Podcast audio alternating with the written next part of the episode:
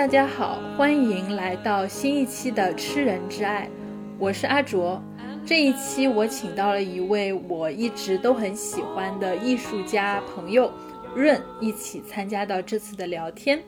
嗨，大家好，我是润。那这次节目我们会继续聊一下爱尔兰作家科尔姆托宾的作品。其实我们节目很少会连续两期聊同一位作家的作品。呃，那之所以这一次会想到再录一期托宾的作品，主要是因为我觉得他笔下的女性角色还是非常有意思的。就是说，作为一个女性的读者来读托宾的小说，你几乎找不到什么太多的槽点，甚至还会觉得他笔下很多的就是女性的人物的心理还有关系都非常的有趣。男性作家能做到这一点，其实还蛮难得的。那另外一点就是本就是名门，它涉及到的古希腊神话的题材确实还蛮有讲头的。它因为它其实是重写了古希腊的这个呃阿伽门农的故事，我觉得它的改编其实会给我一种很强烈的探索的欲望，就是想把这个内容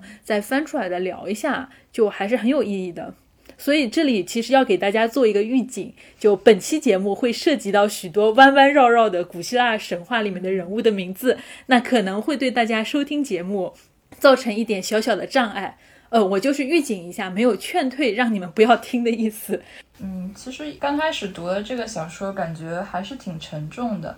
特别是最近这一两个月，嗯，国内的疫情让我们大家所有人都经历了一个很很不确定的一个一个时期，所以同时在在小说里读到这样的让人感觉到，嗯，人生和命运很不确定，不能自己把握这样一个故事，感觉会容易跟自身的一些处境联系在一起。所以也是希望可以通过阅读，嗯，读一些新的故事和别人的故事产生一些连接，然后能够帮助我经历这样的一个时期。那关于名门这个故事，其实我们要去读它的话，首先还是需要先去了解一下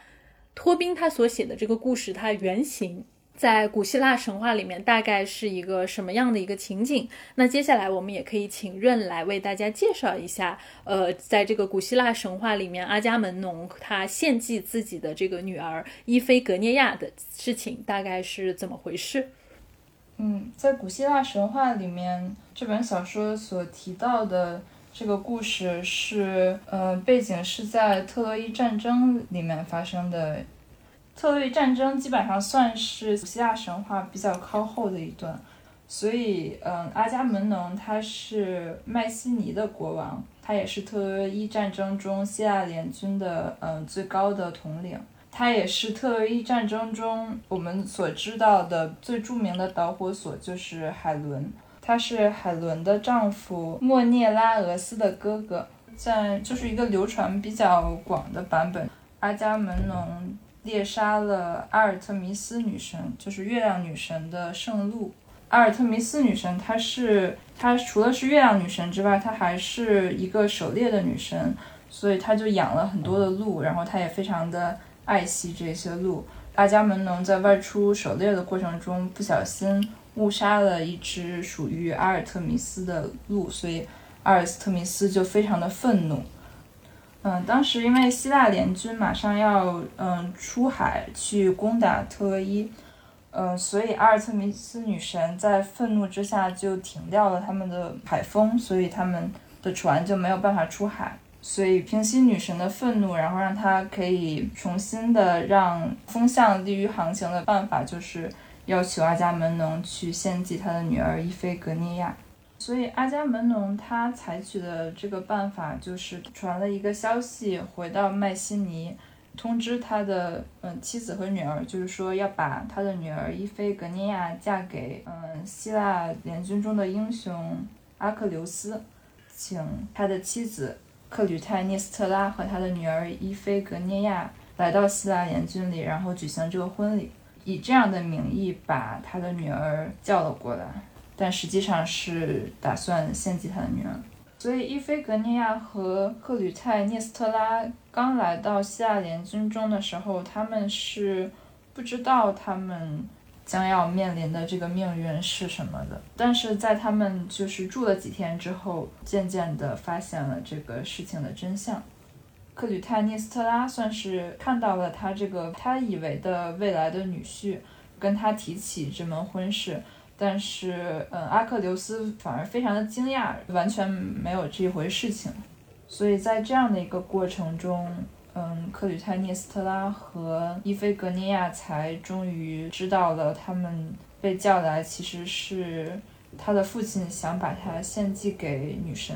在和阿克琉斯交流的过程中，呃，克吕泰涅斯特拉就就恳求阿克琉斯去。可怜可怜他的女儿，然后帮助他们，嗯，去想办法说服阿伽门农。然后阿克琉斯也的确进行了这样的尝试，但是在在他试图去说服整个希腊联军的时候，传言基本上已经在整个军队里传开了。平息女神的愤怒的方式，只有就是献祭掉阿伽门农的女儿，所以他们不能平息掉军队里的人们的这种呼声。在传说里，最后的伊菲格尼亚是接受了他的命运，以一种所谓自愿的姿态去愿意牺牲掉自己，为了整个的希腊军队。有一个说法是，阿尔特弥斯女神怜悯伊菲格尼亚，所以在最后一刻把她救走，换成了换成了一只羊，或者是一只鹿，或者反正就是一个别的什么东西。有的说法是把她带到了。很遥远的一个岛上做阿尔特弥斯的女祭司，嗯，还有一个说法是她后来变成了另外一个女神，或者她甚至说有有的人说她后来嫁给了永生不死的阿克琉斯，有很多种版本，对啊，就后面还挺神奇的，就是这些流传的版本，是大家可能对于一个美好结局的向往。因为我之前听到的另外一个版本，其实是因为这个阿伽门农他在射死这个呃阿尔特弥斯女神的那个鹿的时候，他曾经夸口，就是说自己的剑术特别好，然后。呃，就说连狩猎女神也比不上自己的剑术，就其实，在这个意义上，好像是又是他的狂妄惹怒了女神，所以这个女神才一定要阿伽门农去献祭他的这个女儿，来作为某种意义上是惩罚吧。就其实每种版本都略微有些差异，不过基本上的情节都差不多，就大概是这样的一个路线。但是这里其实有一个最关键的，就是说在每一个版本里面，其实。呃，有一个共通点，就是不管伊菲格尼亚是真的死了，还是说是在这个临门一脚被这个狩猎女神就心软给救了，她的母亲就克里泰涅斯特拉是对这件事情是不知道的，就是她所知道的一切都是她的女儿被她的这个丈夫骗来了，然后杀掉了，所以其实后面才会有后面这一系列的一个问题。那么这个我后面去查资料的时候，我其实是重新去读了这个托宾他。所参照的很重要的脚本，也就是古希腊悲剧诗人埃斯库罗斯的这三部曲，呃，分别是这个阿伽门农。奠酒人和报仇神，就这就其实涉及到了后面的一些故事，而且那个很多时候古希腊悲剧诗人他们写的这些剧作也不是他们的原创，他们其实很多时候都是根据当时在呃古希腊流传的各种各样的呃神话故事，然后他们会去把这些大家广为人知的这些神话故事去编成这个戏剧，去公开的去演，然后去他们还有戏剧大赛，那所以就现在我们流传下来能看到。到的这个呃埃斯库洛斯的版本，其实应该也是当时民间是广为流传的这样的一个故事的后续。那我们可以来看一下后面的一个情节大概是什么样子的。那在这个埃斯库罗斯的这个俄瑞斯特斯三部曲。第一部《阿伽门农》里面，它讲的就是特洛伊战争结束以后，我们刚才讲的这个阿伽门农他献祭自己的这个女儿这件事情是发生在特洛伊战争开始之前，所以现在其实时间线已经来到了这个特洛伊战争结束之后，阿伽门农他得胜归来。而他的王后，就是我们刚才讲到的他的妻子克吕泰涅斯特拉，准备为他接风洗尘。但实际上，这个时候克吕泰涅斯特拉并没有忘记他最心爱的那个女儿伊菲格涅亚被阿伽门农骗去献祭的事情。但她假装她对这个丈夫还是很忠诚、很温顺的样子。而实际上，这个时候她也有了一个新的情人。那这个情人严格意义上还是阿伽门农的亲戚，呃，他的这个堂弟。埃鬼斯托斯，然后所以就相当于是这个时候，克吕泰涅斯特拉已经和这个埃鬼斯特斯两个人合谋要杀掉阿伽门农，因为这个埃鬼斯特斯实际上跟阿伽门农也是有仇的，就所以两个人相当于一拍即合，呃，就准备杀掉阿伽门农，然后夺取这个国家的控制权。但是这里有一个很有趣的一个插曲，就是阿伽门农他回来的时候，其实带回了一个身份非常特殊的女。女人，这个女人的名字叫做卡珊德拉。那卡珊德拉她实际上是特洛伊国王普里阿摩斯的女儿，也是特洛伊的公主。那同时她也是这个阿波罗神庙的女祭司和女先知。那某种意义上，她其实算是这次特洛伊战争之后，就是特洛伊战败了以后，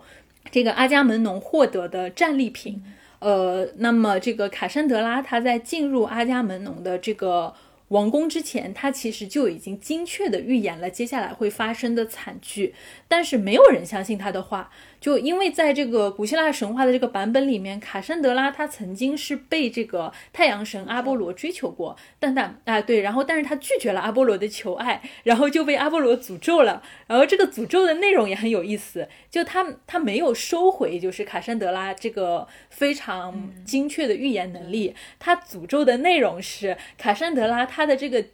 预言依然会非常的准确，但问题是不会有任何人相信卡珊德拉说的话，所有的人都会把卡珊德拉说的这个预言当成疯话来看。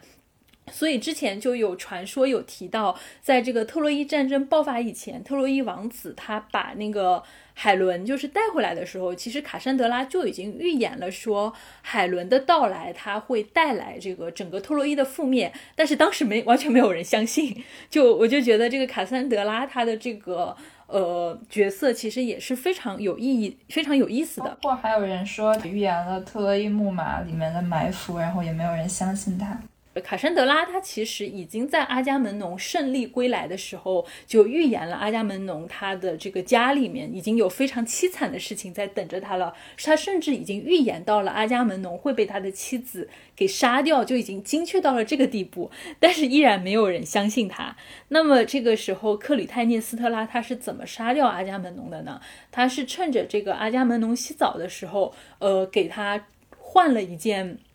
就没有。就套头没有没有出口的这个衣服，那一下子在阿阿伽门农就换衣服的时候，他这个头伸不出来了。趁着这个时候，他就拿出剑把这个阿伽门农给刺死了。当然，也有一些版本说他拿的是斧头把阿伽门农砍死了。嗯，这还挺聪明的。然后，对吧？我觉得这个方法看起来真的很可行啊。就是在这个，因为确实我们换衣服的时候。就你，你突然哎头找不着了，就是你自己也会很迷惑，就而且你也不会想到是衣服有问题，有的时候你身上湿哒哒的，确实容易找不着头，对吧？就是我觉得这个这个方法就非常的合情合理。我看到说早期的版本里说的是埃鬼斯托斯杀死阿伽门农，但是越往后期的作品里就会更多的嗯有克吕泰涅斯特拉的参与，然后。直到后面就变成是克里泰尼斯特拉杀死的阿伽门农，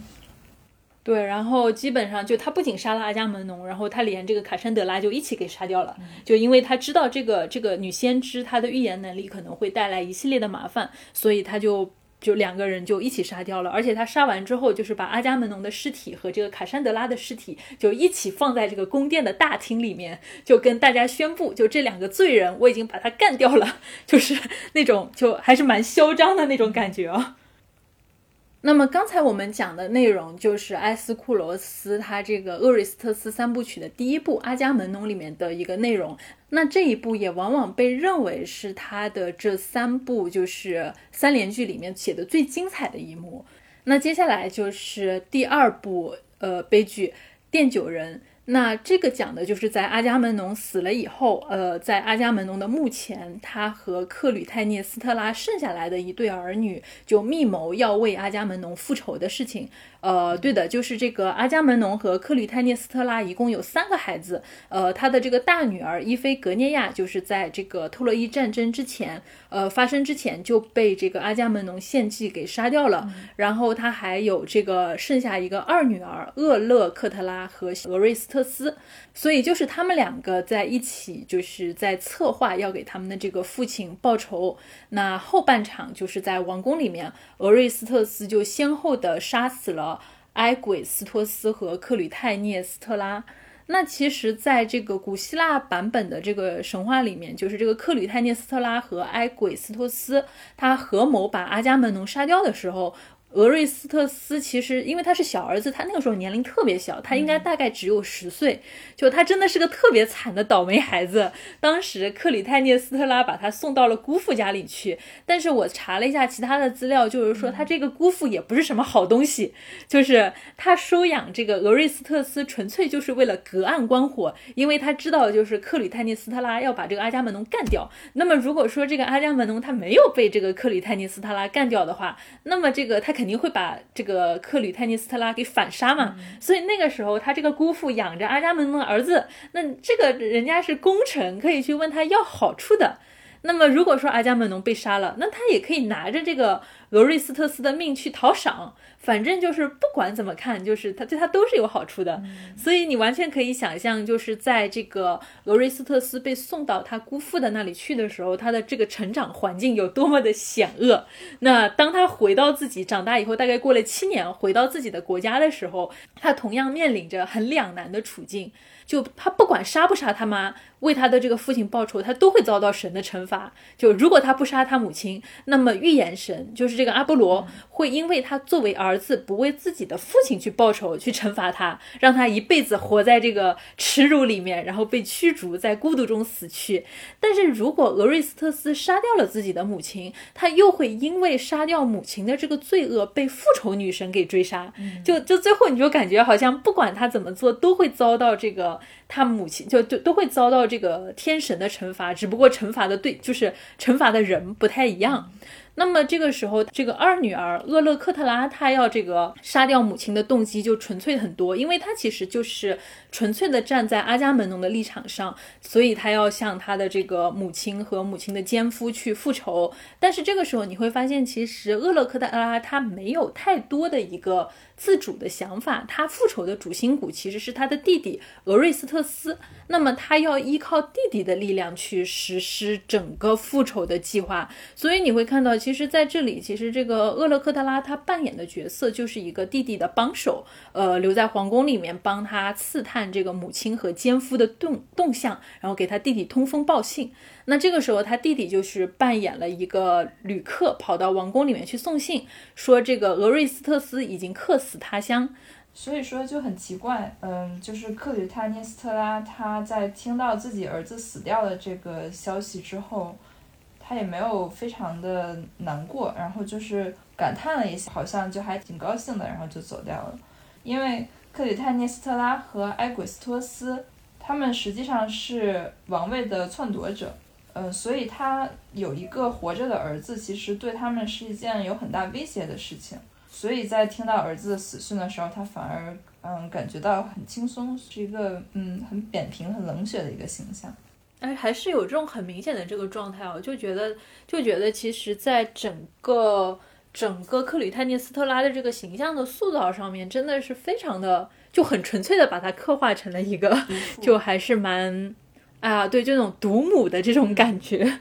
呃，与此同时，就就这个人其实还不太聪明。就就发生了这样的一个事情，所以就这个时候，其实反而还是埃鬼斯托斯要更加的就精明一点，因为他也听说了俄瑞斯特斯的这个死讯，但是他很显然疑心病是要重很多的，所以他必须要去盘问这个送消息来的人，来确认就是说俄瑞斯特斯是不是真的死了，到底是怎么死的，所以就是趁着这个见面的时机，那这个俄瑞斯特斯他就趁机杀死了埃鬼斯托斯，然后。又把这个他的母亲也给杀掉了，其实是这样的一个还是蛮单纯的复仇故事吧？好像是这样，就是埃鬼斯托斯的人物形象会比克吕泰涅斯特拉更更聪明、更足智多谋一些。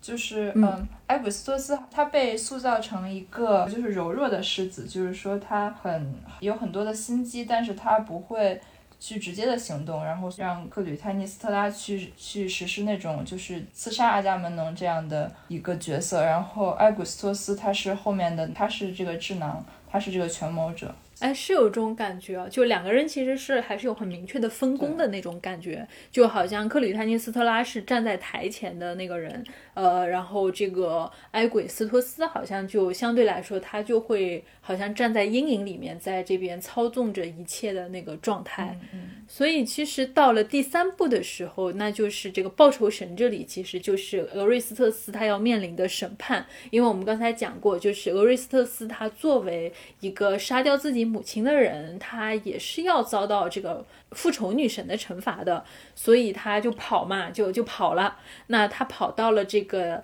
呃，德尔菲神庙那里，这是第一场审判发生的地方。那由阿波罗来主持，而且特别讽刺的事情是，我们刚才有讲过，这个阿波罗感觉也不是一个什么特别好的人，因为他先之前那个卡珊德拉，就是就是他先看上了卡珊德拉，然后卡珊德拉拒绝了他的求爱，就被他诅咒了。就你就很难相信说这样的一个人能够公正的来处理这个问题，就你很难相信他有。他有他他的就他的公正性很难让人觉得很幸福。那这场审判其实很有趣的事情是，克里泰涅斯特拉的鬼魂也出来了。就然后所以就是在德尔菲神庙里面，俄瑞斯特斯站一边，然后这个克里泰涅斯特拉站一边，然后两个人来对峙。那更讽刺的事情其实是，当初俄瑞斯特斯如果不为父报仇，会遭到预言神的处罚。那这个诅咒其实是阿波罗给的。那这个俄瑞斯特斯为父亲报了仇，那这个却因杀了母亲被这个复仇女神追杀，其实也差不多是这个俄这个阿波罗捣的鬼。就你就发现 这场审判特别的荒唐。所以，所以这个，然后阿波罗他也说：“哎呀，这事儿呢，我没有办法给你解决，你要不再跑一跑吧。”所以这个俄瑞斯都是只能继续跑。然后这次他跑的地方是跑到了这个女战神和智慧女神雅典娜的法庭。那在这一场审判里面，阿波罗站在了俄瑞斯特斯这一边，就你就发现阿阿波罗真的是不是什么好东西。然后。对，就是个搅屎棍。然后他当时就站在了这个俄瑞斯特斯这一边，他就开始向这个雅典娜陈述说，为什么克吕泰涅斯特拉。必须要死的原因，是因为阿伽门农他是一个高贵的国王，他可以死在战场上，他可以为了权力而死，但死于女人之手的耻辱是天神不可以原谅的事情。如果是这样的一个立场来看待的话，那么俄瑞斯特斯杀母的罪过是可以被原谅的，因为在一个家庭里面，父亲的角色比母亲更重要。父亲是那个播种的人，然后母亲则是一个胚胎的养育者。简而言之，母。母亲是一个生育工具，所以就是如果一个家庭里没有母亲，父亲依然可以是父亲。就这个是阿波罗给出的理由，为什么可以去原谅这个俄瑞斯特斯杀母的这样的一个原因。那么很显然，在这件事情上，雅典娜她也站在了俄瑞斯特斯的一边，因为她也赞成阿波罗的观点。但是这件事情也非常的讽刺，就是因为雅典娜的母亲莫提斯其实是被宙斯给吃掉的，因为这个莫提斯她是宙斯的第一个妻子，就是是一个海洋神女，也是最原始的那个智慧女神。她怀孕的时候，宙斯得到了一个神谕，他说这个莫提斯肚子里这个还没有出生的孩子将会比就会将会将会成为一个比自己还要强大的儿子。那那个。宙斯他自己也就是这样把他的老爹，就是那个克洛克罗诺斯给干掉的，所以其实他一听到这个预言，怕的要死，赶紧把这个他的这个怀孕的老婆给一口给吞了，就免除后患。而雅典娜出生的时候，其实是从这个宙斯的头上出来的。就那个时候到了要分娩的时候，宙斯就觉得自己头很痛，然后让这个他的另一个儿子火神赫淮斯托斯拿斧子劈了自己的头。于是，于是雅典娜就从这个宙斯的脑袋上蹦了出来。所以，这个雅典娜她自称自己是一个没有生身之母的人，所以她自称自己是一个完全是属于父亲的孩子。她她完全的赞同。男人，那么他就绝对不会站在克吕泰涅斯特拉这一边，因为这个女人杀死了自己的丈夫，也相当于是杀死了家庭的守护者，所以就雅典娜她是也是站在这个俄瑞斯特斯这一边的。嗯，对，所以在雅典娜出生之后，她是从宙斯的脑子里出来了，但是她的母亲就还是留在了宙斯的脑子里，留在宙斯的脑子里，成为了宙斯的智慧的源泉，然后就这样被宙斯吃干抹净了。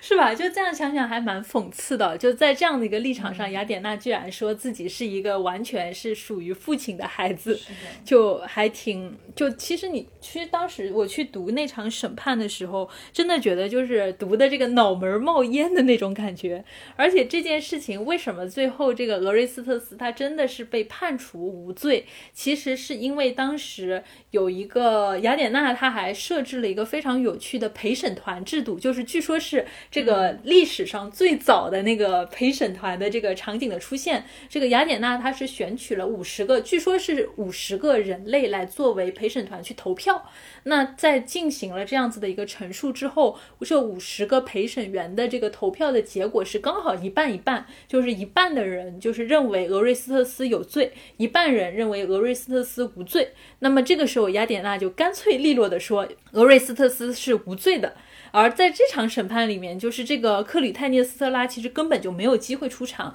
也没有机会再以鬼魂的身份去为自己去做一些辩白和控诉了。就真的这是一场非常不公平的审判。就这个不公平不是针对这个俄瑞斯托斯，而是说克里泰涅斯特拉他自己作为被杀的那个人，就对他来说是非常的不公平的。所以其实可能复仇神作为这个三连剧里面的最后一部，相对来说没有前面的那两部，尤其是阿伽门农那么的，就是让人觉得非常的经典，留下深刻的印象。但其实我自己读到这一部的时候，我反而会觉得这一部其实应该算是这三连剧里面的一个一个高潮，或者说他们中间的一个最核心的一个理念的体现，就是这种父权以父权制为中心的这样的一个呃价值理念的体现，其实就在这里了。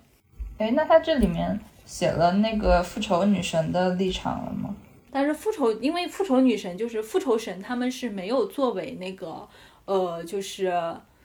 就是在审判上出现的证人，然后他们也，他们只是，对他们只是作为歌队去跟这个，呃，去进行问答。所以这场其实这场审判是完全是被那个雅典娜和阿波罗就是一边倒的操纵的。哦，因为我我看到，因为你刚才讲了，呃，阿波罗的这个整个论述的过程，然后我我看到就是神话里面。复仇女神她的这个立场是这样的，因为首先复仇女神她是一个维护家庭价值，就是家庭的人伦道德的一个神。她提出说，阿伽门农一开始杀死自己的女儿，这对于他们来说就是一个非常非常大的一个罪，因为他杀死的是跟自己有血缘关系的女儿。嗯，然而克吕泰涅斯特拉杀死她的丈夫，她跟她的丈夫是没有血缘关系的。所以其实她杀死她的丈夫的这个罪是没有阿伽门农杀死他女儿的这个罪厉害。然后，呃，俄瑞斯特斯在杀死他的母亲，他的母亲跟他是有肉血缘连接的，所以他的这个罪是是不能被赦免的。对，这是一个复仇神，一个就复仇女神们一个很重要的一个立场。对，但是你会发现在这场就是。关于罪责的审判里面，实际上就是在主导这场审判的其实是阿波罗和雅典娜，因为其实雅典娜，因为他们这个审判的发生地是在那个雅典娜的一个神庙里面，然后以及雅典娜是以一个法官的形象去呃出现的。最后投票的结果是一半一半，他就干脆直接宣判这个俄瑞斯特斯胜诉。因为你刚才提到说这是雅典，就是在雅典展开的这个审判是。神话就是历史上第一个这样的法庭的出现，我就看到一个陪审团的法庭，对陪审团法庭的出现，然后我就看到这个说法，就是说雅典娜当时特别想试验她这个新奇的陪审团制度，所以正好有了俄瑞斯特斯这样一个案子，她很高兴的就把这个事情把俄瑞斯特斯当成了他的一个实验品。对。报仇神的，就是最后的一个部分，就是啊，这场审判完成了，然后皆大欢喜，俄瑞斯特斯也洗清了自己身上的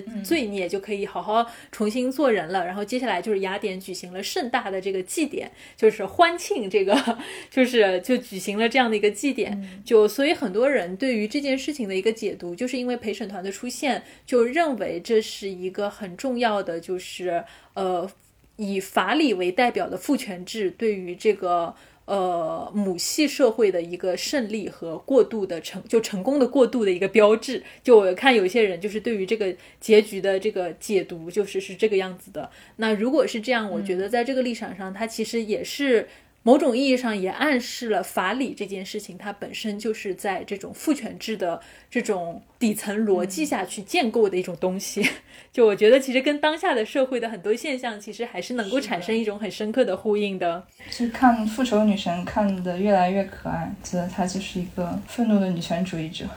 哎，会有这种感觉哦。就他们其实复仇女神，其实很大意义上是站在这个女性的立场上去思考问题的。只是很多时候，他们被塑造成了一种就是好像不近人情，然后又很凶狠的这样的一个形象。但现在仔细想想看，好像确实复仇女神她好像真的是女性之友，就是那种受害的女性之友。因为我记得好像是在美迪亚的那个故事里面，就最后美迪亚她其实也是坐着那个复仇女神的那个。就是马车离开的，就就把他把自己的两个儿子杀掉，然后把自己的抛弃自己那个背叛了自己的丈夫以后，他其他其实是驾着那个复仇女神的马车离开的。就你有时候会发现，真的就复仇女神好像在某种意义上，其实好像是在古希腊那些被伤害、被侮辱的那些女性，她们最后的。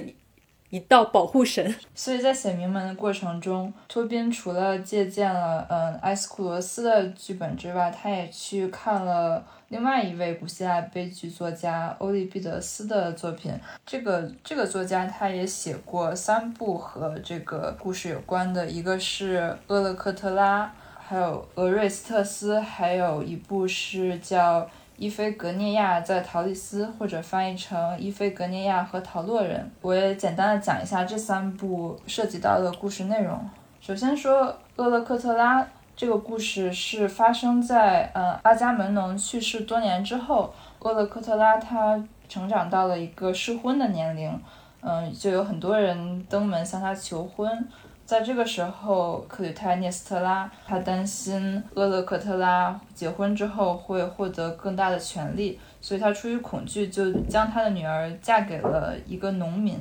厄勒克特拉因此就非常的愤怒，因为他的哇，好惨啊！对，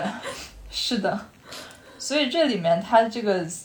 克吕泰涅斯特拉的这个形象也很就是很利欲熏心的那种感觉，然后。他所以厄勒克特拉就非常的愤怒，非常的悲伤。他就住在他的这个嗯农村的这个家里，而被母亲送走的俄瑞斯特斯和他的同伴就正好旅行来到了厄勒克特拉的家里。嗯，也是就是他们作为一个旅行者的身份，没有揭示自己真实的身份。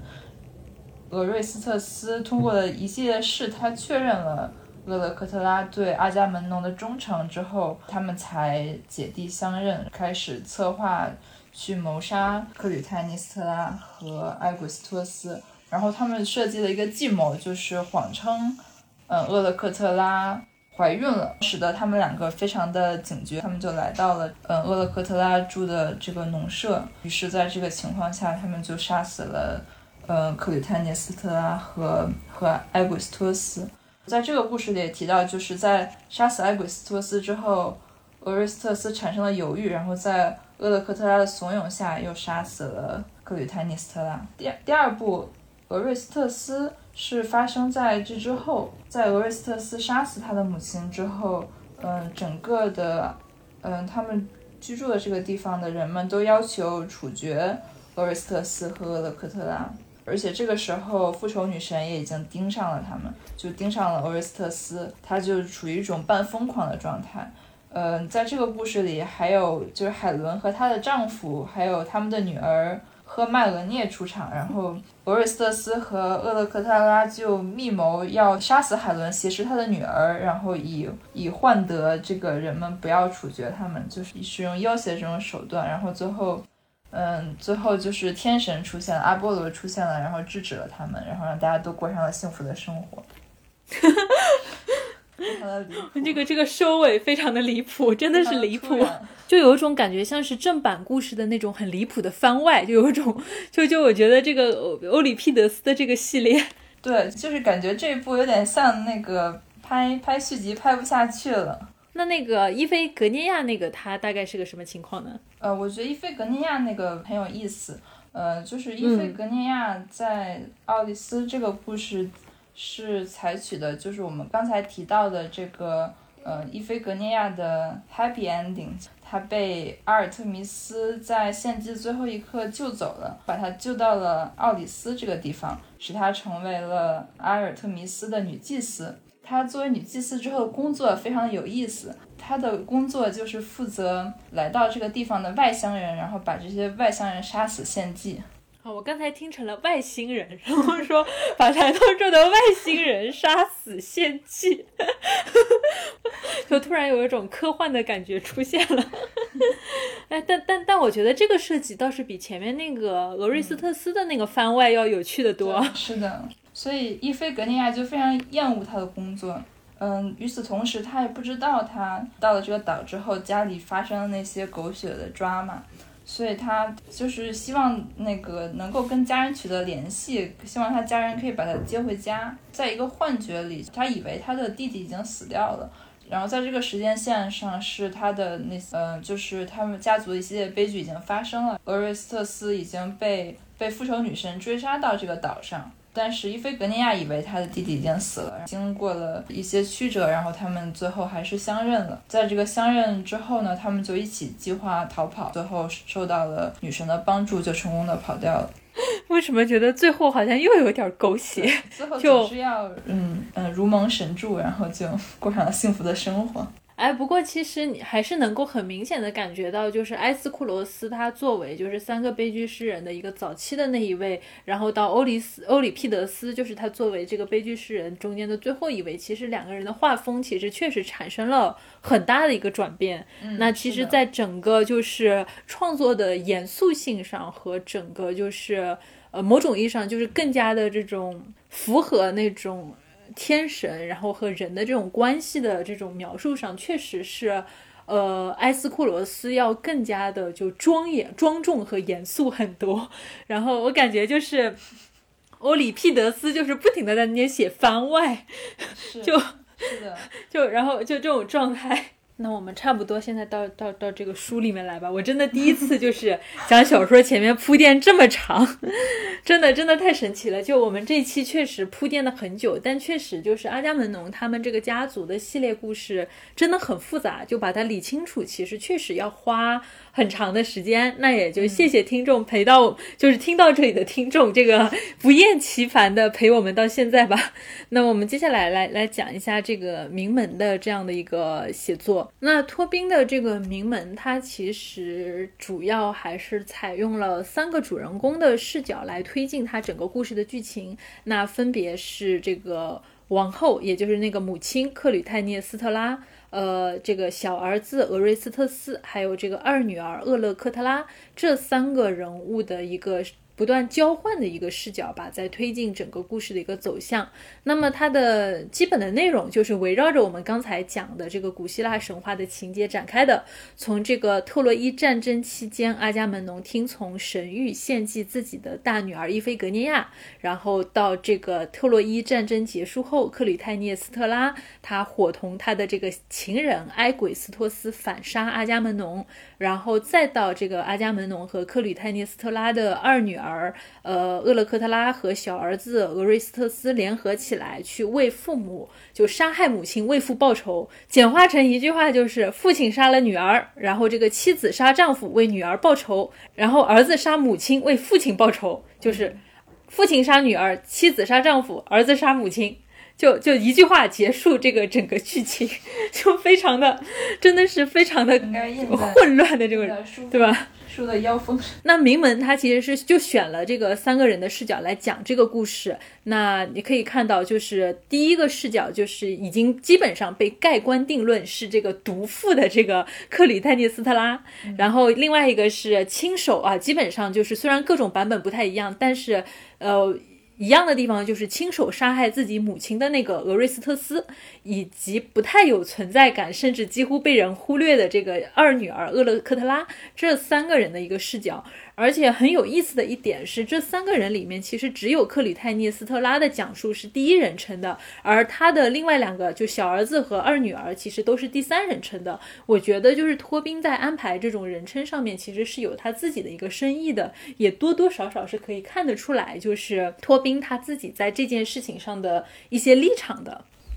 嗯，我觉得他。把克吕泰涅斯特拉设为第一人称，而且开头一开始就是克吕泰涅斯特拉的叙述，会让人很很直接的一个视角去经历这个呃女儿被杀死的这个事事件，是很有震撼感的。哎，确实好像是这个样子的，因为其实我们刚才讲了那么多，就是不管是那个。呃，埃斯库罗斯他写的那个俄瑞斯特斯三部曲，还是你刚才讲到的那个欧里庇得斯的那三部番外吧，就是烂尾番外，就那个，其实里面基本上我们都不太能看得到，就是克里泰涅斯特拉他自己到底怎么看这个事情的，就还是蛮有意思的。就是而且这几部的时间线基本上都是。嗯，这个伊菲格涅亚的死亡已经过去了很长时间，就是某种程度上是削弱那个事件的冲击力的。哎，是是有这种感觉，所以好像就已经直接就是在讲述的过程中就已经把这个聚焦就是重点就是放在了这个克吕泰涅斯特拉杀夫的这个事情上，而好像就是有意的偏移了这个。就是阿伽门农杀女儿的这个事情的，就是一个演，就是这种冲击感，冲淡了这个事情最最开始的这个根源。嗯，哎，有就就你这么一说，我觉得确实还是很明显的，就是古希腊的他们这些写法，那反而就是在托宾的一开头，他就就因为真的，我觉得如果没有做好心理预设，你就去读那个开头的时候，因为他其实真的就直接把这个伊菲格涅亚就被献祭的这个场景血淋淋的就就写出来了。我其实那个时候真的就引发了我的一系列创伤体验，就真的很残忍，就。还是很，就我觉得他在这个立场上是有在为这个克里泰涅斯特拉的动机去做一些，就是更多的一些解释和共情的。对，所以我其实会觉得这个是托宾的改写里面就是一个另外一个非常有意义的一个事情，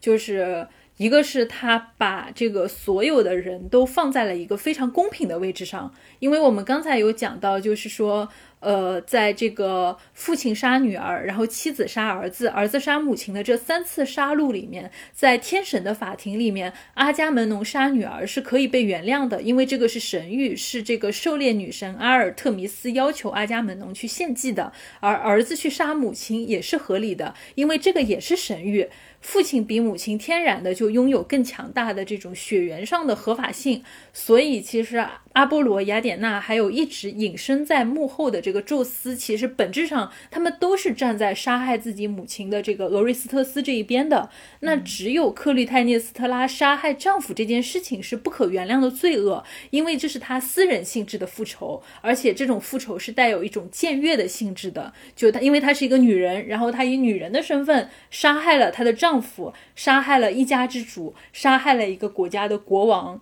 所以就其实你会发现，就是托宾他其实在一开始的这个写作里面，我觉得他是有把这个历史或者说在这种历史的叙事里面没有给予这个。克吕泰涅斯特拉的这种公正，其实是重新的交还给了克吕泰涅斯特拉，所以这也是我们其实，在托宾的改写里面经常会看到的，就是那些所谓的古希腊诸神，在托宾的这个名门里面，其实是从来没有出场的。就因为其实，在古希腊的这个神话，或者说在荷马史诗里面，我们会看到那些天神，他其实基本上会直接就参与到人的这个生活里面去。但是在名门里面，你会发现这些托宾处理的这些人物，基本上就只有人类和人类之间的关系，神也不再出场了。所以里面的人不管是谁，他都不能再拿神谕或者说天神的诅咒来说事情了。他必须要从他自己作为人的生活本身去处理自己犯下的那些过失的动机。既然神已经不再出场了，那么每个犯下杀人罪的人，他都必须要以这个人的立场去面对自己杀人的过错，然后去解释自己最真实的行为动机。所以，就我觉得这里其实是一种，就是当神从这个世界退却的时候，人的这种公正可能才会再一次的浮出水面。当然，就是从托宾对于这三个人的人称安排，还是能够看得出来，他对克吕泰涅斯特拉其实是应该是有更多的同情和认同的。就我自己其实也是非常喜欢，就是这六个章节里面的第一章，就第一章或者说是最具有爆发力的一章，就他能够把这个克吕泰涅斯特拉，就是他的那种内心的情感和动机，其实就已经很某种意义上是很畅快的就讲出来了。然后在后面，其实你会看到，就是克里泰涅斯特拉，他其实对于自己自身的命运，他是有多少是有一些认知的。她知道自己就是杀害丈夫之后，自己其实很有可能会不得善终。就她其实能够感觉到命运的罗网，就是已经网住了她的这个生命。然后，所以其实，在后面，当这个罗瑞斯特斯真的把她杀掉的时候，他反而没有像那个报仇神里面。就是他出作为鬼魂出场的时候，那么多的怨恨，就因为他那个时候怨恨的一个很主要的点就是我我生了你，我是你的母亲，然后你为了你的父亲竟然把我杀掉了。在古希腊神话里面，其实克吕泰涅斯特拉对这一点是很愤怒的。但是你会看到，就是在铭文里面，其实克吕泰涅斯特拉他对于。自己所做的一切，他都有这个做好，某种意义上他是做好了，就他会遭到这个报应的这样的一种心理准备。当然，这个报应不是来自天神的，因为克吕克吕泰涅斯特拉他不信神，他觉得如果有神的话，为什么神会做出就是把他的女儿无辜的女儿就是要求献祭这样一种冷血的这个要求？所以他不信神，因为确实就是在这个版本里面就是。呃，伊菲格涅亚其实是真的是很残忍的就被杀掉了。嗯，对，就刚才我们说，在这个故事里面，呃，希腊的这些神都没有直接的出现，然后克吕克吕泰涅斯特拉他也是一个不信神的人，我对于他自己的这个这段叙述也有很深的印象。他提到说，在他小的时候，呃，人们还可以感受到神的存在，但是现在逐渐的一切都渐渐的消逝了。我也会联想到，在希腊神话里，这部分作为特洛伊战争的部分，也是古希腊神话基本上要结束的一个时期。作为克吕泰涅斯特拉这个人物，我们知道他是很著名的一个，就是利达与天鹅这个故事里面，利达的女儿。利达就是她作为一个呃人类的一个王后，她受到宙斯的引诱，基本上就算是被宙斯强奸了，然后宙斯变成天鹅诱奸了她，她产下了两颗蛋，生下同父异母的兄弟姐妹四人。克吕泰涅斯特拉就是她其中的一个女儿。克吕泰涅斯特拉她在希腊神话里面的这个位置。其实又是跟神的那个关系是又是很紧密的。他因为他的母亲就是神的直接的受害者，所以在这个故事里，我看到他的这个态度，印象非常的深刻，感受到就是托宾他一一方面是在表现说这里面的这个故事的主线是不会有神的参与，但是他在人物的嗯细微的这些感受里又会。嗯，流露出这种并不是像直接参与到关系中的神的存在，而是一种一种微妙的一种神秘力量参与到他们的嗯生活之中。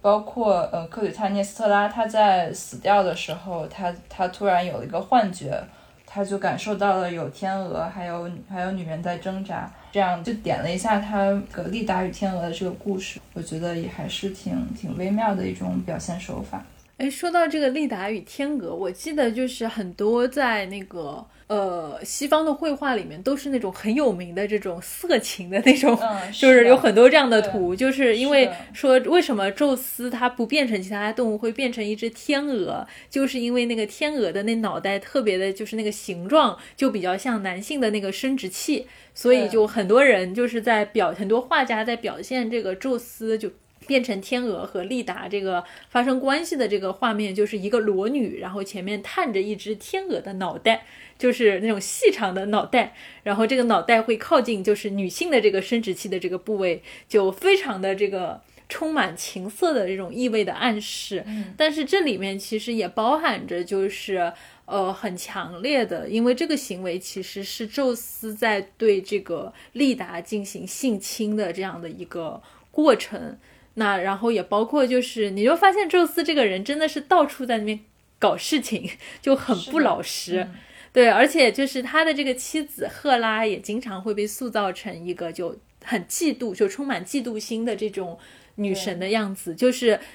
只要宙斯去爱上哪个神女或者爱上哪个呃人类的女性，那么宙那么赫拉就会去报复这个神女，或者说是去这个报复这个人类的女性。就基本上就是宙斯看上谁，谁就会倒霉。就要么就是被宙斯搞得很倒霉，要么就是会被赫拉整得很倒霉，就是会发生这样的事情。但是你会发现在这个关系里面，其实赫拉也很惨。一方面就是她的这个丈夫到处沾花惹草，然后她也没有办法对她的丈夫就。进行一些约束，然后另外一方面就是这个宙斯就也会经常的对这个赫拉进行一些家暴行为，就就有很多这样的记载，就是当这个宙斯生气和赫拉吵架的时候，他会经常就把赫拉打得遍体鳞伤，就也也有很多这样子的一个描述。所以其实我会觉得，在这样子我们经常就习以为常的一些神话的情节里面，确实就是呃。包含着很多，就还是我觉得还是包含着很多对于女性角色，不管你是天神也好，不管你是人类的女性也好，它其实都是包含着非常强烈的这种呃某种意义上是厌女的这样的一个倾厌女倾向的一个描述吧。嗯，是这样的。就刚才我们提到的这个呃，利达与天鹅作为一个很受欢迎的色情绘画的一个题材，其实我我注意到，就是和宙斯有关的一系列的神话题材都。在西方绘画史的一些时期，成为了非常受欢迎的色情题材，包括 那个 是这样的，就是还包括那个很著名的呃达纳厄与金羽的故事。他的家家庭为了防止这个事情的发生，把他锁在了一一所高塔之上，但是还是不能阻止宙斯变成了一朵云彩，然后进到这个塔里，然后下了一场金雨，侵犯了达那厄。这个题材有一个非常有名的一幅油画，就是一个裸女在一朵乌云的包裹之下，可以很很明显的看出这个女性是处于一种高潮的状态。在西方西方历史中，就是像这样的油画，它也是会作为一种就是色情制品被男性收藏赏玩这样，所以我觉得也算是就是强奸文化的一部分吧。所以就是我们再回到这个克里泰涅斯特拉他的一个叙述，其实你会发现在这里，呃，托宾他其实非常充分的挖掘了克里泰涅斯特拉他的这个就是呃要杀阿伽门农的这个动机，因为他确实是有非常充分的理由要去报复这个阿伽门农的。那第一点是欺骗。就是阿伽门农，他其实明明已经打定了主意要去献祭这个伊菲格涅亚，但是他却骗这个克里泰涅斯特拉，他把这个伊菲格涅亚许配给了阿克琉斯。那这个时候你会看到，其实在这个克里泰涅斯特拉的回忆里面，他和他的女儿当时是多么期待的，就是来到了这个呃希腊联军所在的地方，然后他为自己的女儿准备了什么样的这个。婚服啊，这个婚服他可能是很多年之前就已经在为这个他最心爱的长女所准备的那些嫁妆，各种各样的东西。就是其实你会发现，就是在原本的叙述里面轻描淡写的就一笔带过的那些东西，其实真的对于当事人来说是一种很大的一个打击。那第二点就是说，杀戮这件事情本身，对于一个母亲和女儿来说都是非常残忍的一个事情，尤其是这个就是在献祭的这个过程就。确实，就因为一开始那个献祭的这个场地之前有已经有非常的非常多的这种动物，它作为祭品已经被杀掉了。那是一个就是真的就是一个到处都是血腥和死亡的场地。然后接着伊菲格涅亚像是一个牲畜一样被压到了整个就是类似于献祭台上，然后被割掉头发，然后被堵住嘴，然后就被很残忍的杀掉这样的一个事情。就它其实还是很真实的。还原了杀戮这件事情本身，并不会因为是神谕，或者说因为是一件就是为了整个军队的一个呃出发而能够被美化的事情。那第三是这个伊菲格涅亚他本人的一个立场，他并不是像我们之前所理解的那些神话一样，他心甘情愿的接受了他自己的命运，他是非常痛苦和绝望的，因为他是怀着他要成为一个英雄的新娘的这种期待的心态来到这里的，结果面对他的竟然是欺骗和死亡，那他其实是对整个。命运是充满着那种绝望和愤怒，以及包括他在面对死亡的时候是在很痛苦的挣扎和尖叫的，就是这样的场景，对于克里泰涅斯特拉来说是，就你没有，就你完全能够理解他的愤怒和这种仇恨的这种情绪。那第四点其实也是阿伽门农他本人的这种残酷和傲慢吧。就一方面，他还要在他的当时的这个小儿子面前表现出若无其事的样子，维护着他这种父亲的一个形象；另外一方面，他也把小儿子作为一种要挟，因为他其实就把克里泰涅斯特拉跟他的儿子分开了，就好像是这个你小儿子在我手里，你如果要保护你长女的话，他好像也是一种就提提提醒他不要轻举妄动。那这个其实真的就某种意义上真的是非常的残忍。然后另外一个也是这个阿伽门农他一定要献祭伊菲格尼亚这一点，其实很多时候也是为了维护他的一个在军队里面的一个统帅的位置。那包括就是他。另外一点是，他对克吕泰涅斯特拉也非常的残酷。在伊菲格尼亚被杀的时候，他把克吕泰涅斯特拉关进了一个特别肮脏和狭小的地洞里面，任由他在这段时间里面没吃没喝，然后浑身沾满排泄物，饱经屈辱。然后等事情结束之后，阿伽门农甚至都没有再跟这个克吕泰涅斯特拉见一面，就不就那种感觉迫不及待就把他打包回了这种送回了王宫这个样子。所以，其实你会发现，就是经历了，如果说从克吕泰涅斯特拉的角度，把他这个女儿被杀的全过程，就是再讲一遍的时候，你其实是能够很充分的去理解为什么他一定要杀掉阿伽门农的动机的。嗯，所以我们刚才提到的阿伽门农，他要维护自己在军队前面统帅的尊严，他也骑虎难下，所以一定要杀死自己的女儿。这个过程中，在希腊神话里和这个小说中都有，就是有阿克琉斯参与的这一部分。嗯，所以阿克琉斯答应帮助克吕泰涅斯特拉。呃，在神话传说里，就是比较比较原始的版本里，他是非常勇敢的，愿意去和阿伽门农以及雅典的军队里面的呃泛滥的民意，然后去做斗争，提供自己的力量，去真正的。去取伊菲格涅亚，然后向他们提供保护。而在那个小说里面，阿克琉斯就是一个更加软弱一些的一个形象。他一开始听闻这个事情之后，非常的震惊，否认自己要娶她，然后简单的去尝试了一下说服阿伽门农，但是迫于领导的命令，最后也就就不了了之了。在那个查资料的过程中，我也看到一幅新古典主义的油画，就是很有名的。呃，法国大革命时期的画家达维德的油画，呃，名字叫《阿克琉斯的愤怒》，画的是阿伽门农、阿克琉斯、克吕泰涅斯特拉和伊菲格涅亚四个人。整个的状态是阿克琉斯拿着剑，做出一个愤怒的姿态，但是他眼神看到了阿伽门农作为首领很威严的目光，所以他就退缩了。而这时候，克吕泰涅斯特拉。也是非常悲伤的看着阿克琉斯，希望阿克琉斯能帮助他，但是他也是无能为力。而旁边的伊菲格尼亚就是完全的陷入了悲伤和绝望，就是有一个非常明显的一个等级。真正掌握力量的人是谁？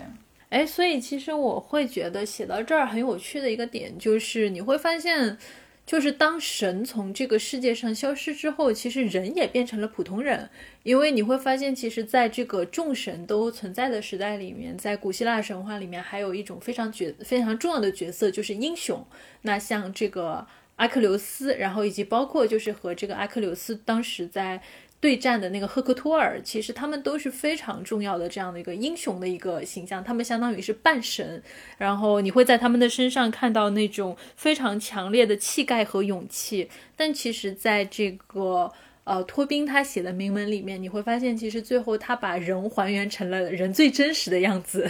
那这一点，其实很多人可能说，在涉及到古希腊小说的写作，就是重新去写的时候，就现代作家重新去写古希腊的这个小说的时候，可能会经常被人诟病的一点，就是认为他们的写作丧失了一种古希腊神话的那种神性的那种庄严。但我反而认为，这可能是就是现代作家重新去写古希腊神话的另一重意义所在，就是当这种神的庄严从这个古希腊神话的这些故事的叙事里面被抹掉的时候，真正的人性是什么样子的？它被放在我们现代的语境里面去阐释的时候，你其实反而才能够看见真正的人。所以，其实我会发现，就是当我们去把人放在了一个最真实的人的立场的时候，克里泰涅斯特拉的一个形象就变得非常的，呃，真实，或者说他的动机就变得非常的可信。因为其实，在很多的神话版本里面，其实克里泰涅斯特拉就是被塑造成一个很平面的一个毒妇的形象。但是你会发现，其实，在托宾的这个名门里面，克里泰涅斯特拉他其实。所有的事情，他其实都是有他自己的动机的。那另外一点，其实可以看到，就是说他和他的这个情人埃奎斯托斯的关系。就虽然克里泰涅斯特拉在杀阿伽门农的同时，其实注定了他必须要继续去篡夺这个国家的权利，因为杀阿伽门农这件事情是一个不能回头的路。就杀她的丈夫，可能说是一个私人的行动，但杀国王这件事情其实是一个政治性的举动。所以，虽然克里泰涅斯特拉他最核心的一个杀夫的动机是为他的女儿报仇，为他蒙受的这个耻辱，就是去讨一个公道。但是你其实会发现，他并不是一个特别擅长于权谋和政治博弈的人，而他其实你会发现，他选择埃奎斯托斯作为情人，其实也不是因为。感情，他们更多是一种结盟的关系。就他只是因为杀阿伽门农需要帮手，但是为了获得埃奎斯托斯的一个支持，他其实作为一个女性，她必须要付出自己的身体作为某种结盟的代价。你其实会发现在这里，其实克里泰涅斯特拉之所以和埃奎斯托斯有这样的一个奸情，纯粹是因为她作为一个女女人，她没有其他的东西。能够像这个埃鬼斯托斯去展现自己要和他结盟的一个诚意，所以你会发现这种结盟其实注定了克里泰涅斯特拉他是处于弱势的那一方，所以很快就是克里泰涅斯特拉就发现自己被埃鬼斯托斯给控制了，因为这个埃鬼斯托斯其实比他想象的要更加阴险，也具有更多的一个政治能力，因为其实在这里就是克里泰涅斯特拉的一个。动机是很纯粹的，他就是想为女儿报仇。但是你会发现，当杀完阿伽门农之后，后面一系列的一个政治走向，其实是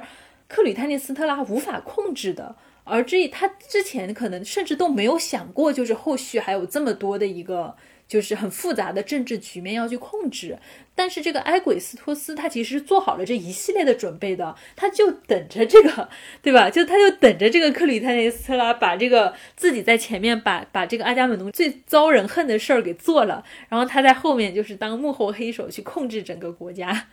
我就是印象很深刻，克里泰涅斯特拉他在呃杀死阿伽门农之后，还是他在他经历了他女儿的死亡之后。他就是想回到他的家里安逸的生活，然后想到花园里散步，希望跟他女儿在花园里散步，感觉到他其实就是想，其实就是想回去安稳的过日子的这样的一个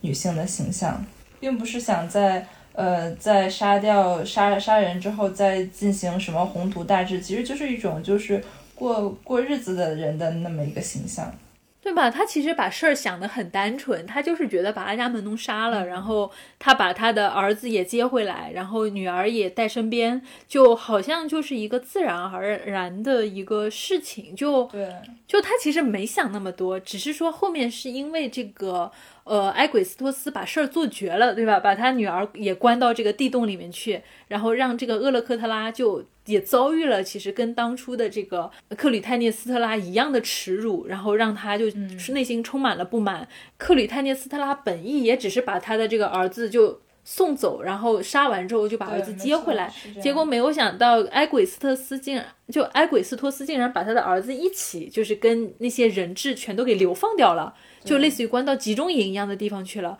就让他的这个儿子在外面遭受了非常多的苦难，然后内心也积压了很多对于母亲的怨恨。当然，在这个事情上，我觉得克里泰涅斯特拉也是有一定的责任的，就是他其实是一个人承担了所有，就是伊菲格涅亚被献祭之后的这种痛苦的这个事情，他其实从来没有跟。呃，俄瑞斯托斯或者跟这个他的呃第二二女儿，就是厄勒克特拉一起交流过这个事情，就是你们的父亲把你们的姐姐杀掉了，这件事情是很残酷的，你们怎么看待这个事情？或者说这件事情的真相，你们是有知情权的。他其实从来没有跟他的两个孩子说过这个事，就沟通过这个事情。是我在想到最后，俄瑞斯特斯他知道是谁把他送走的吗？他是不是也不是？很确切的知道到底是不是他，他是不是也还是会觉得有可能是他的母亲把他送走的？我觉得他就是在处于一种在不知情的情况下，把所有的账都记他妈头上了。对，而且，所以我到最后的时候看到，嗯，在这个小说里，埃古斯托斯甚至都没有被杀死，然后我是很震惊的。对吧？就你就发现这个俄瑞斯特斯他们对对这个埃鬼斯托斯是非常的宽容的，但是对于这个克吕泰涅斯特拉却是，就某种意义上就是双标。就我就觉得俄瑞斯俄瑞斯特斯特别的双标，因为他其实在他小时候亲眼看到了阿伽门农把伊菲格涅亚献祭的这种血腥的画面。而这个他母亲杀阿伽门农的时候，他其实已经被送走了，而且是事情发生了很久以后，俄瑞斯特斯才听说这件事情的。但他不记恨杀伊菲格涅亚的阿伽门农。要知道，这个伊菲格涅亚作为长姐，其实对俄瑞斯特斯一直都是特别好的，他们姐弟感情是特别特别好的。可是当俄瑞斯特斯提起阿伽门农杀伊菲，格尼亚的时候，他情绪很痛苦，但是又是一种这是一个既定的现实，我只能接受他的那种认命的那种态度。可轮到这个克吕克吕泰涅斯特拉的时候，他杀了他的父亲，为他的姐姐报仇，但俄瑞斯特斯觉得他是不可原谅的，他认为自己的母亲是这个十恶不赦的坏人。就你发现这家伙特别双标。不过我觉得在这个事情上，那个。呃，托宾其实给了一个解释，就是为什么俄瑞斯特斯会这样的双标。其实一个很大的原因，就是或者说俄瑞斯特斯杀母的动机的最核心的一个原因，是因为权力。就他对他父亲的权利有着非常天然的认同感，父亲死了，他才是那个应该继承国家的人，所以他痛恨母亲，不是因为母亲杀了父亲，而是因为母亲篡夺了原本应该在父子之间传承的权利。所以其实有一幕就是当这个俄瑞斯特斯回到王宫的时候，他看到那个埃鬼斯托斯和他的母亲。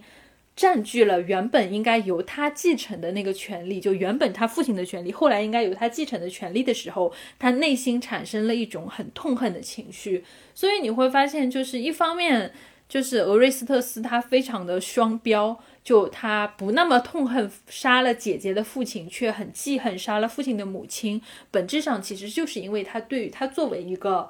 男性的家庭，男性的这个成员，他对于父亲的权威有着更天然的认同感，以及对于自身的这种特权，他是有着很强烈的这种归属感的。嗯，对，就是我看到很多的嗯传说的版本和剧作的版本，我都感觉到就是。俄瑞斯特斯他在杀母亲这件事情上好像就没有一个自己的主意，就是虽然他大大概会有一个这样的一个想法吧，但是他就会经常被刻画成最后要下杀手的时候犹豫不决，然后他需要厄勒克特拉或者是他的其他男性同伴去催促他、提醒他，他最后才能做这件事情。然后包括说，就是他从一开始就是奉了阿波罗的命令去杀掉母亲，这样是一个很犹豫不决的人物形象。包括厄勒克特拉的形象，我也经常会感觉到非常的困惑。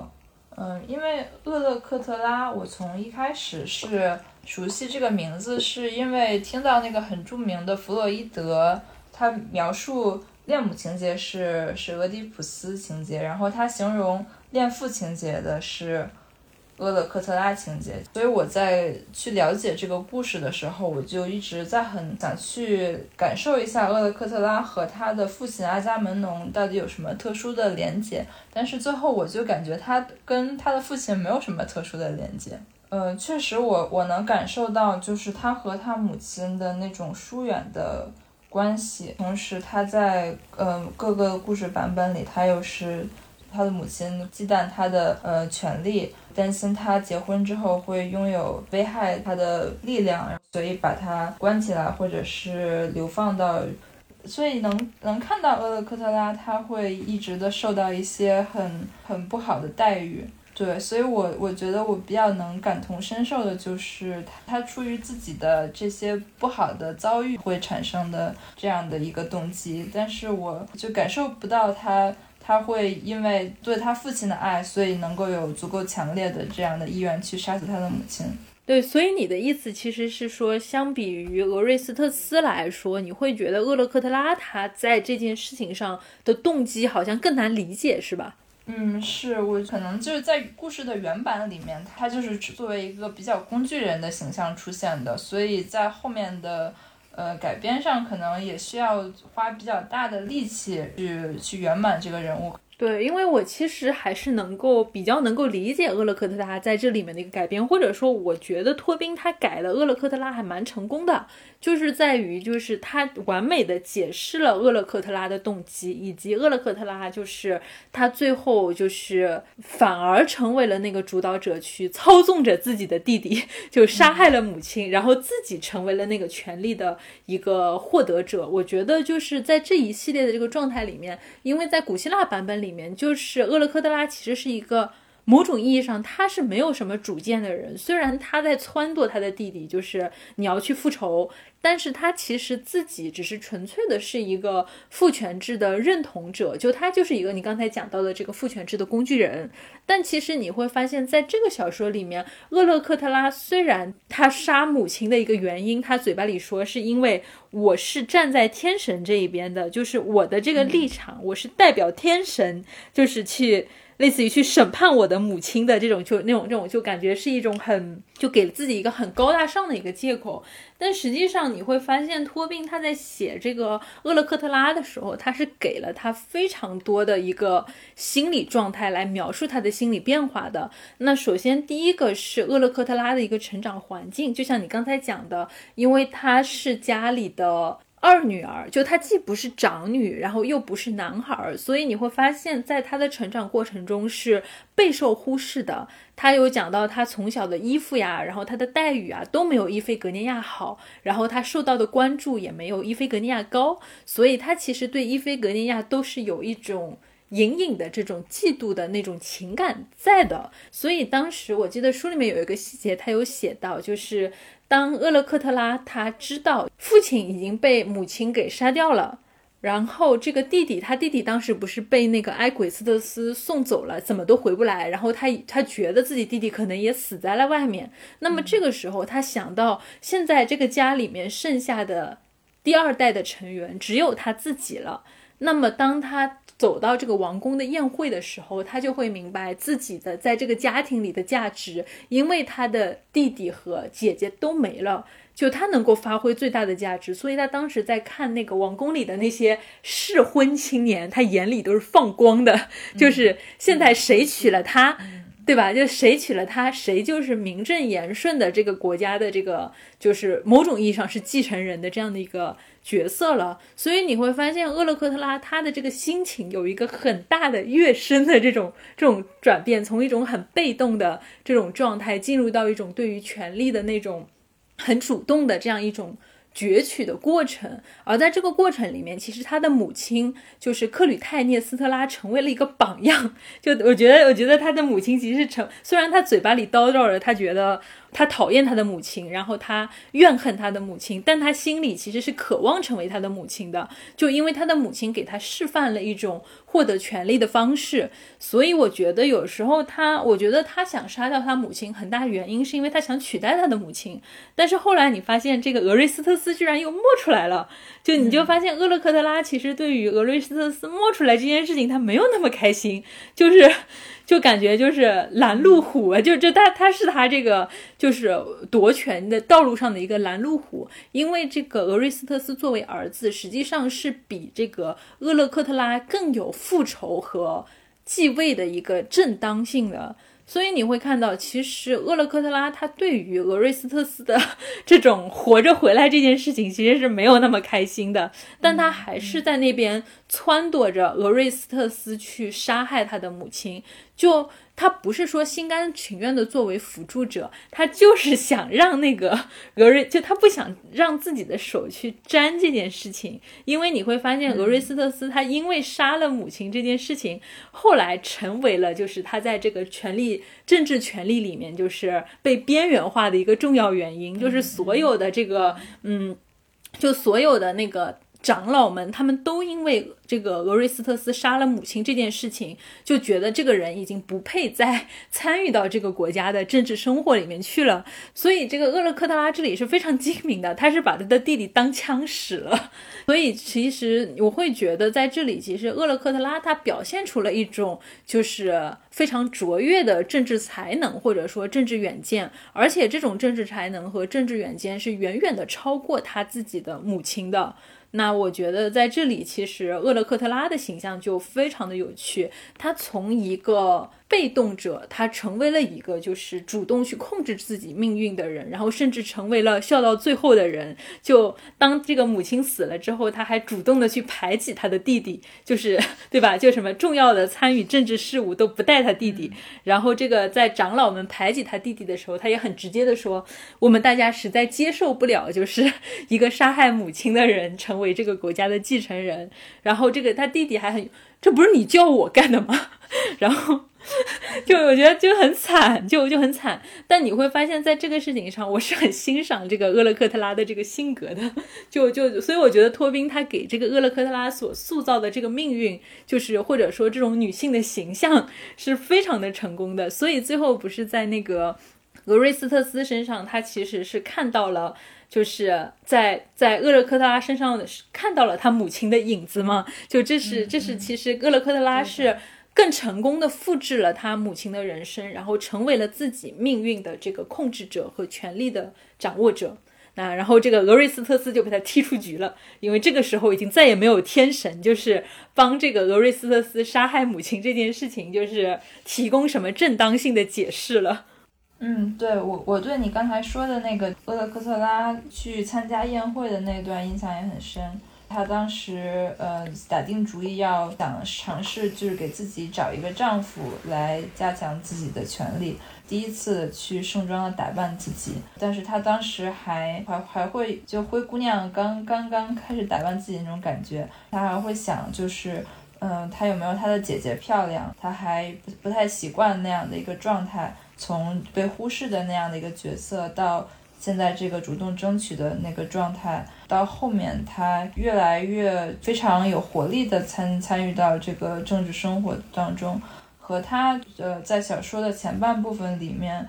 在墓地里跟鬼魂作伴，就产生了非常鲜明的对比。所以我其实读到这儿的时候，我觉得其实托宾写的真挺有意思的。就你去掰扯掰扯里面的这些女性的形象，我觉得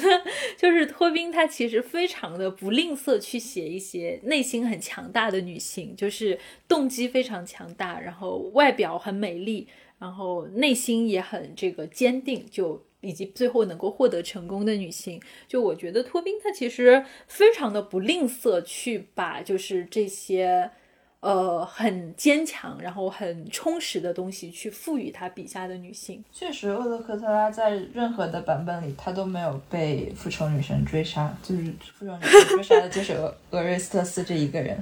啊，就就还是很聪明的。不过你就感觉他以前没有被复仇女神追杀，是因为他不重要，他是个配角。嗯，对他是个配角。但是你会发现在这一轮里面，就是他没有被，就是就是他其实是跟他弟弟合谋杀了母亲，但最后锅全给弟弟背了，就 就弟弟就成了背锅侠。就就就就其实这是翡子非常聪明，然后这个弟弟也这个这个弟弟也有点活该，其实。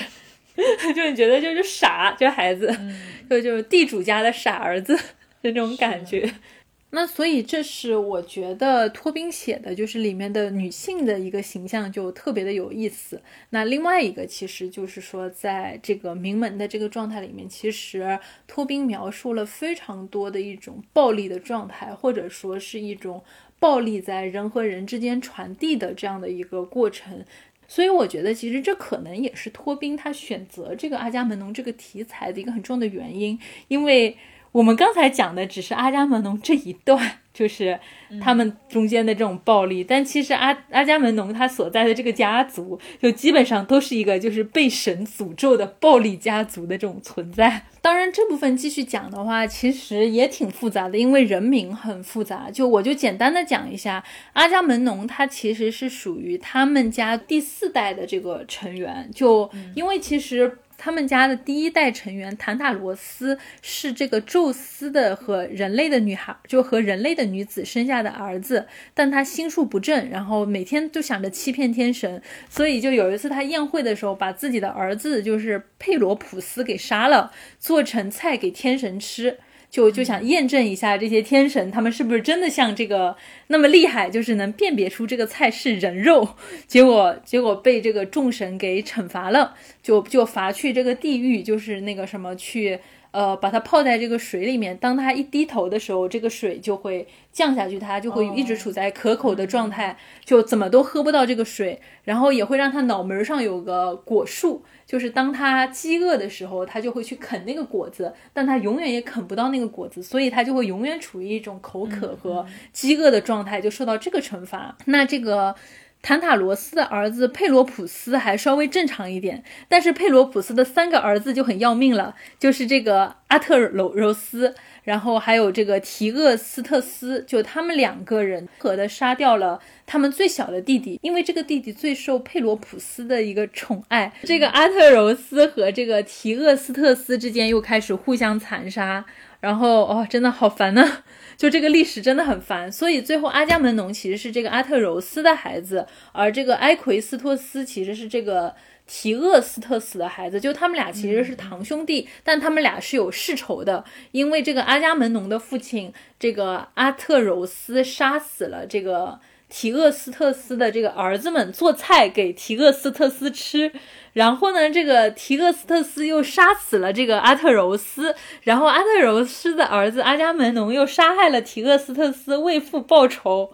天呐，我后期这怎么剪呀？所以他们两个其实也是继承了这个祖辈带下来的一个诅咒。就你又发现这个家族真的太烦了，就是不停的这个兄弟之间，然后这个亲属间杀来杀去，然后不停的遭到这个天神的诅咒，就是一个真的是，真的是这个不知道背了多少天神诅咒的这种家族。嗯，我想说一下这个小说的题目《名门》，它其实是呃俄瑞斯特斯被送走之后的一段经历，他。被送到这个长老的孙子的集中营里，然后之后他跟他的同伴偷偷的跑了出来，然后他们在荒野里流浪了很长时间，然后他们来到了一个老妇人的房子里面，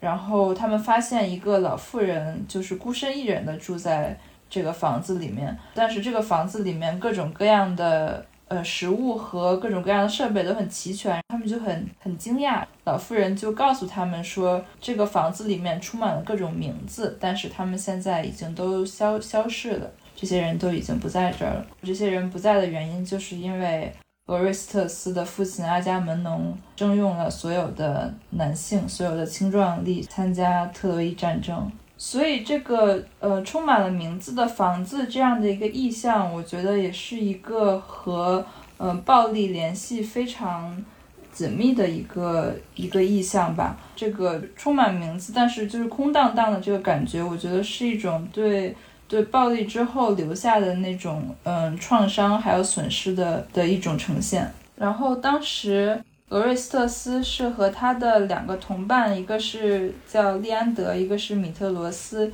一起流亡到老妇人的家里。然后他们在这个空荡荡的、呃青壮年都已经不在的这个空房子里，和老妇人结成了一个呃类似于家庭一样的状态，过上了一段算是像是世外桃源一样的生活，可以算是整个的这个小说里最让人感觉到幸福和安定的一段故事。然后在在这段很很安宁、很幸福的时光里面，在三个男孩中间，特别是在俄瑞斯特斯和利安德之间。产生了一种很朦胧的青春的，嗯，同性之间的情感。就是书中描写他们会在在野外，嗯，非常安静的时候坐在一起，靠在一起。有很多很多时候，那个俄瑞斯特斯不都是觉得，要不干脆不回去了？他可以这样子跟利安德，就是一起在这地久天长，就大家三个男孩就一起就过着这种世外桃源的生活，就不回家算了。就就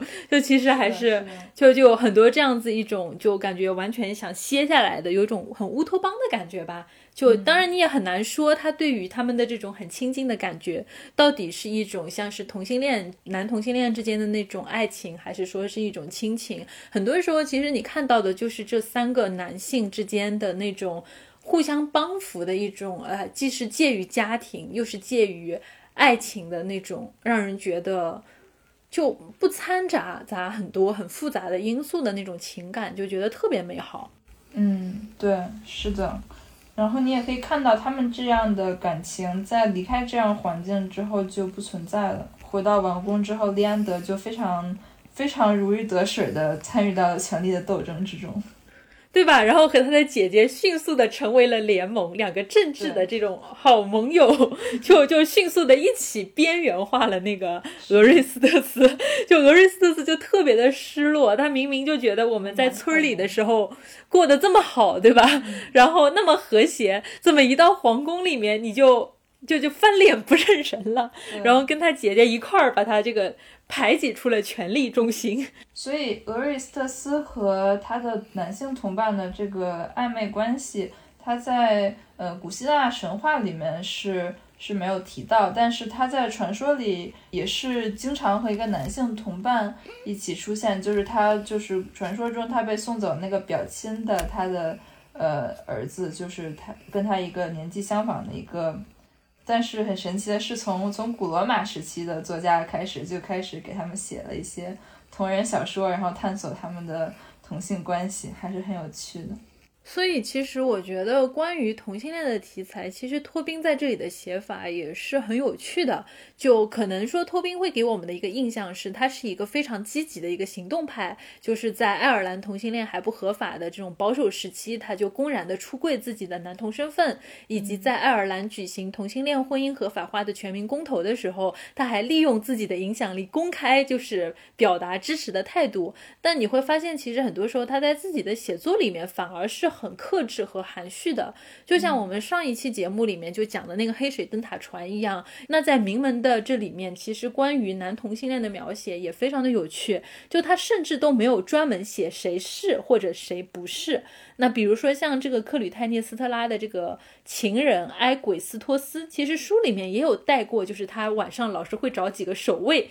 到他的房间里面去，就干一些什么事情。然后当然也没有别的描写，就是一笔带过。那像在那个老婆婆的海边房子里面，其实俄瑞斯特斯他对那个利安德有强烈的情亲近感，然后想跟他一直在一起，其实也就是一种很朦胧的情感冲动。最后其实也没有发生什么具体的事情，就我们也很难去界定说他们是或者不是同性恋的这种情感模式。更何更何况就是后来俄瑞斯特斯他其实还是娶了利安德的妹妹的。就他发，他那个时候也是发自内心的，就是接纳了这个女性成为自己的妻子，而不是说因为得不到利安德，所以他要娶他的妹妹这个样子。所以我会觉得，就是托宾的这种含蓄，可能反而是把就是同性相爱的这种情形变得非常的日常化了。就你爱上同性别的人，他不是一个需要被特殊讲述的一个事情，而是一种我们在日常生活里面自然而然就会发生的行为。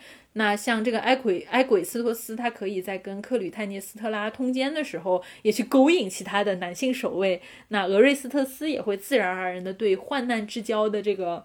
可靠男性去产生一些非常暧昧的情愫。那我们对于日常生活中可能对于人产生好感的事情，它会发生在生活里的任何一个时刻。它可能跟你喜欢的到底是一个男人，或者是一个女人，或者是一个可能。就是性别状态完全是流动的人，也是没有任何关系的，只是恰好这个人他可能是在某种性别状态，所以我会觉得托宾的这个处理是非常有趣的。我感觉到这个小说的结尾还是嗯挺平和的，事情逐渐的结束了，然后大家要回复一个生活的正轨这样的一个状态，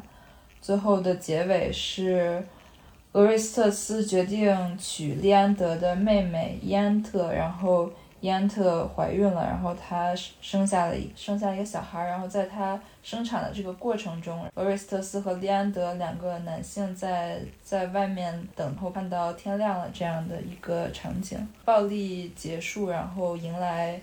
和平的生活的这样一个状态。是吧？就这个结尾，其实可能很多人也会觉得很莫名其妙，因为我看很多的评论，其实是说，就觉得在那个，呃，他在讲后面的，就托宾在讲后面的故事的时候，很多人觉得他在扯，但是其实我觉得，我们聊到现在的话，我反而会觉得。这个结局是很有意义的，因为一个很有很有意义的点，不是在于说俄瑞斯特斯成婚，或者说孩子出生这件事情，而是在于就是伊安特肚子里的孩子其实并不是俄瑞斯特斯的孩子，就因为这个伊安特之所以会怀孕，其实是因为当时这个你也说不清是克吕泰涅斯特拉还是埃鬼斯托斯，其实下令要把这个伊安特的一家都给杀掉，所以在这个过程中，其实。是伊安特被派过去的士兵给轮奸了，就他自己都不知道这个孩子到底是哪个人的这个的血脉。但是在这样的一个情况下，俄瑞斯特斯却愿意说去成为这个孩子的父亲，就是在知道真相的情况下，他也依然愿意去成为这个孩子的父亲。所以，其实我有在想，就是托宾他在为俄瑞斯特斯所设置的这个结局里面，某种意义上算不算是一种对于父权制中心的这种推翻呢？那因为你看，在古希腊版本的神话里面，因为父权制的合法性，俄瑞斯特斯他被赦免了杀害母亲的罪责，最后他自己也合理的去获得了他对于这个国家的控制权。这样的结局其实代表着是以父权制为中心的法理社会的胜利，但是在托宾的版本里面，俄瑞斯特斯被自己的姐姐，对吧，以及这个青年革命家利安德 联手排挤出了政治的世界，然后另外一方面也因为他自己的懦弱和无能，那么当然也有他姐姐的这个强势和能干，所以俄瑞斯特斯其实只能很消沉的活在。过去的阴影里面，然后活在他杀害母亲的罪恶和遗憾里面。但是这个罗瑞斯特斯也没有继续让自己的这个血脉能够延续下去，因为他娶的这个伊安特的孩子不是他自己的。所以其实我会在想，就是说。某种意义上，是不是就是俄瑞斯特斯他其实是通过了这种方式去终结了他父亲，就是这个阿伽门农这个阿特柔斯家族的这种暴力的血脉的传承呢？因为很多时候你会发现，他们的整个很多的杀戮其实都是围绕着他们这样一个父权制的家族传统。但是偏偏在这样的一个结尾，俄瑞斯特斯他接受了一个并非自己血脉的孩子。然后他非常期待的等待着这个孩子的出生。从某种意义上，就是在神已经消失的这个世代世界里面，这个已经离开了政治中心的这个俄瑞斯特斯，他本人已经失去了继承，就是以父权制的这个身份合理的去继承权力的这样的一个身份。同时，他的孩子也不再是继承了他父亲血脉的孩子。他从以自己和后代的这个立场上，就都终结了这样的一个就是父权的这样的一种交替。然后也终止了这个阿特柔斯家族这种充满了这种背满了神的诅咒的这样的一个血脉，所以我会觉得，也许就是说，如果说我们要去，当然我不知道托宾是不是这么想的，但至少就是说我在这个结局里面，其实我是有看到这俄瑞斯特斯的一个命运最后的这样的一个选择，他可能所代表的一种对于父权制的一种动摇吧。嗯，我看到这个结尾，个人的感觉是可能联系到，不管是爱尔兰的情况，还是当今世界会遇到的一些暴力事件的一些情况。其实很多时候我们要面对的就是这个，呃，暴力事件发生之后，然后人们怎么能够面对这种伤，逐渐回到日常生活中的这样的一个状态。是对于我们可能对于当代人来讲很重要的一个议题，嗯，所以说在读这个小说的过程中，我也会一直感受到还有思考，就是，呃，托宾他的成长，就是他在呃爱尔兰经历的一些事件，对于他的这个小说的写作有着什么样的影响？也是因为我在读完小说之后，嗯，看到他在后记里非常。非常直接的就提到了他之前在访问爱尔兰冲突的一个事件金斯米尔屠杀的时候的一些经历，他很很直接的说到，就是这些经历影响了他这个小说的写作。呃，关于爱尔兰和北爱尔兰的历史上的冲突是一个非常复杂的一个话题，今天在这儿有做详细的说明。不过，大概就是在托宾提及的那段，就是关于北爱尔兰的冲突，它的大概情况，它是一个在呃新新英国的新教教徒和新爱尔兰的天主教徒之间的矛盾，所以我们可以看到，它是一个呃就是宗教和政治方面的双重的一个分歧和矛盾。所以一般来讲，我们有一个就已经很要命了，所以它有两个，所以就是一个。是一个非常复杂的一个问题，因为我之前在苏格兰读书，放假的时候我也有机会去北爱尔兰旅行，在这个读这个小说的过程中，我就能不断的回想起来很多我当时的一些经历和感受。我当时主要是去了贝尔法斯特，嗯，我们知道就是北爱尔兰的冲突，它其实是离我们现在的时间非常近的，它一直持续到九十年代末。所以，当我去到贝尔法斯特这个城市的时候，我其实是能够在这个城市的就是各个角落、蛛丝马迹里感受到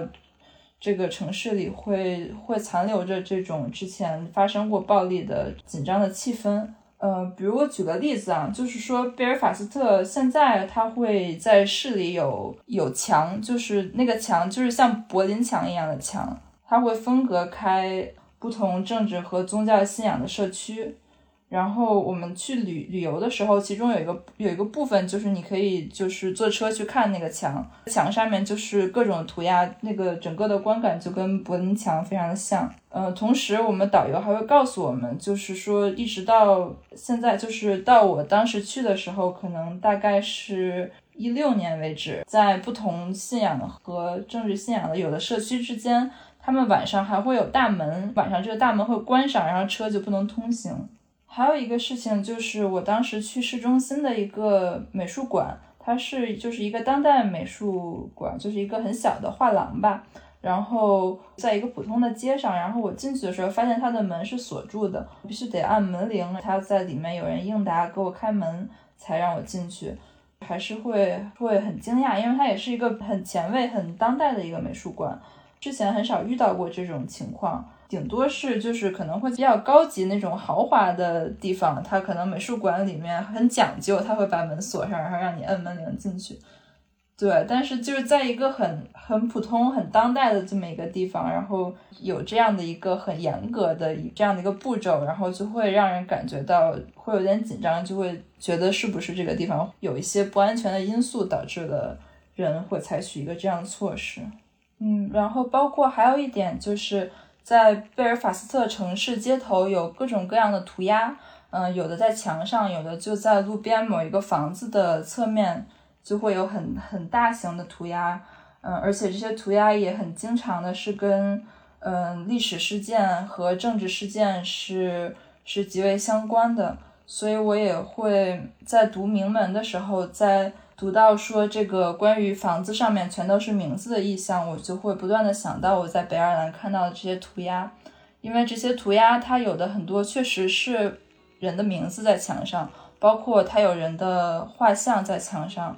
而且它和呃，我去过其他城市的涂鸦不一样。我在苏格兰也在城市里见过很多的涂鸦，但是在北爱尔兰的时候，我会通过呃导游或者其他人，我知道这个涂鸦的地点，它可能这个地方确实就在这个地方发生过屠杀，或者就在这附近的地方发生过一些暴力事件，所以他们才会在这面墙上画上这些人的名字，画上这些人的样子。嗯，所以我在想到这个书的名字的时候，我就感觉这个嗯起名字的这个用意还是很有意思的。但是我会觉得它的中文的翻译稍微有一点点让人容易产生歧义。对，就是我会很很喜欢它原本的那个，就是嗯充满名字的房子这样的一个更